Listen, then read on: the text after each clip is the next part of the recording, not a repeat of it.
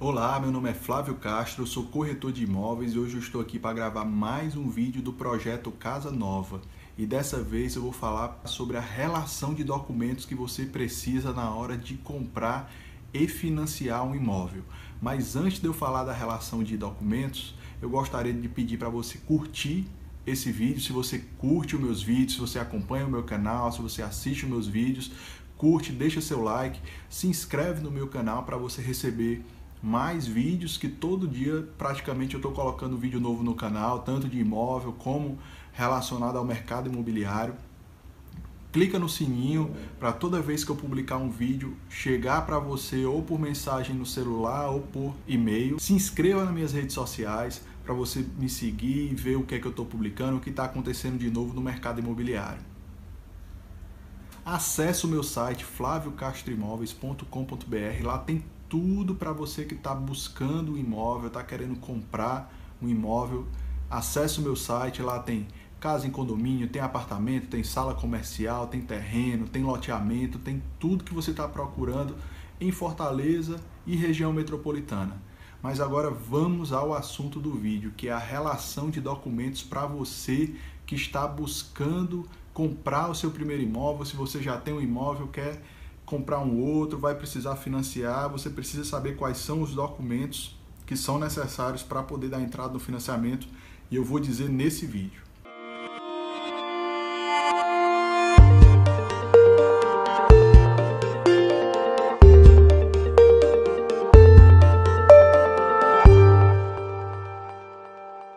Primeiro de tudo, você tem que ter o seu RG e CPF.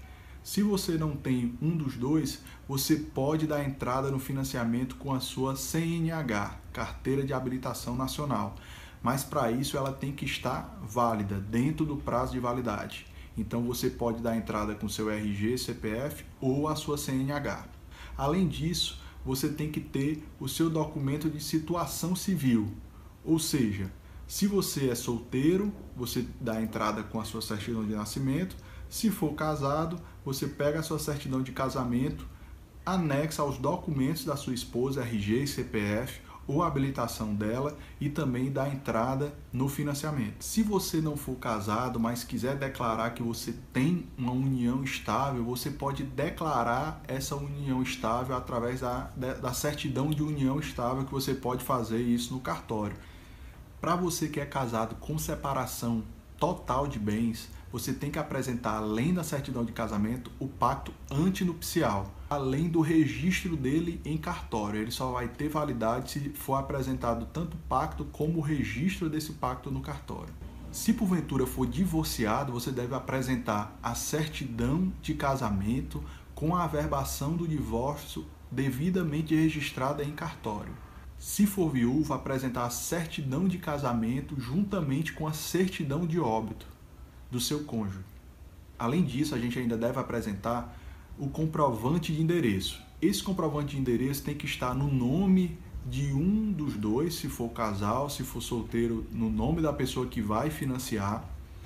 Se porventura ela não tiver comprovante de endereço no nome dela, mas tiver no nome do pai ou da mãe, também é válido. Agora, se não tiver no, nem no nome da pessoa que vai financiar, nem no nome do pai, no nome da mãe, Aí, no caso, você pode fazer uma declaração de endereço, mas isso seria em último caso. Além desses documentos pessoais, a gente precisa dos documentos de renda, que a gente chama de documentação complementar, que seria a declaração de imposto de renda. Essa declaração ela não pode ser só o recibo ou só a declaração, ela tem que vir em conjunto. Ou seja, se você fez a declaração, tem que vir a declaração completa, juntamente com o recibo de transmissão.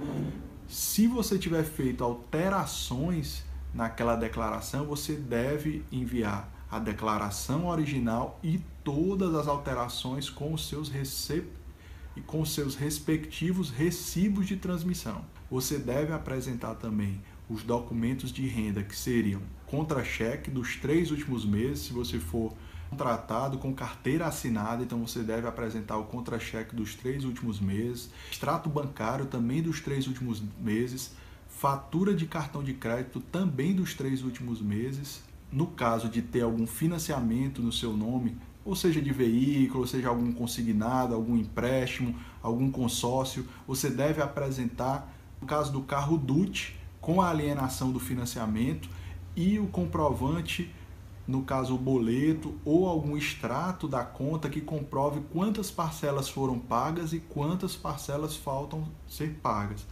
Assim, da mesma forma, quando você puxar do consignado do empréstimo, você não deve só apresentar a última parcela paga, você deve comprovar em qual parcela você está e quantas parcelas ainda faltam para quitar o financiamento. Isso é muito importante e o banco vai analisar esse fator também como o fator de endividamento. No caso do, do veículo, também ele vai querer saber quantas parcelas faltam pagar. Se você declarou no imposto de renda, tem que apresentar. Extrato bancário e fatura de cartão vai te auxiliar a confirmar o que você apresentou com o seu contra-cheque, que realmente você movimenta aquele valor que você declarou.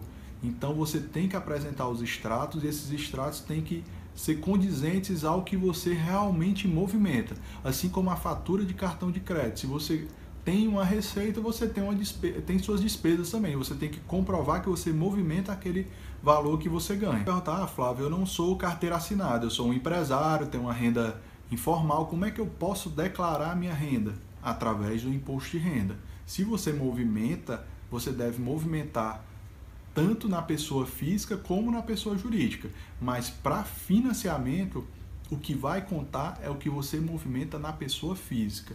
Então, se você já tem um, um projeto de ir para um financiamento bancário e vai financiar na sua pessoa física, então começa a ter uma educação financeira, a, de movimentar na tua pessoa física um, um valor, a, uma renda que realmente vá cobrir o valor do financiamento que você precisa para o imóvel que você tanto sonha. Mas para isso você tem que movimentar constantemente, todos os meses. Assim, eu pedi, falei três últimos meses, mas tem bancos que podem pedir até seis meses. Então você não, não pode, ah, vou movimentar três meses e já vou correr para o financiamento. Pode ser que o banco peça um pouco mais, e aí se você não tiver, né? Isso aí você vai ter uma dificuldade para poder obter o financiamento. Então tenta manter já tomou a decisão de compra, ah, vou comprar na planta. Então, até a partir do momento que você assinou o contrato de, de compra e venda do, do imóvel, até realmente você receber o imóvel, você tem que estar tá movimentando esses valores, ou até o momento que você for financiar, você tem que manter essa constância e constar na declaração de imposto de renda para ter validade. Antigamente se usava muito o decore, mas hoje os bancos eles não estão vendo com bons olhos o decore, né? Que o decore é um documento que você pode ir no contador e solicitar assim não duvidando da, uh, da veracidade da, da, informação repassada pelo contador. Mas o banco ele quer cada vez mais assim ter essa parte de segurança jurídica da coisa e que realmente você tem aquela renda e você movimenta aquele valor. Então, com a declaração de imposto de renda, você, você vai ter aquilo, você vai ter aquela renda declarada e oficializada e você vai ter uma renda tributável, né?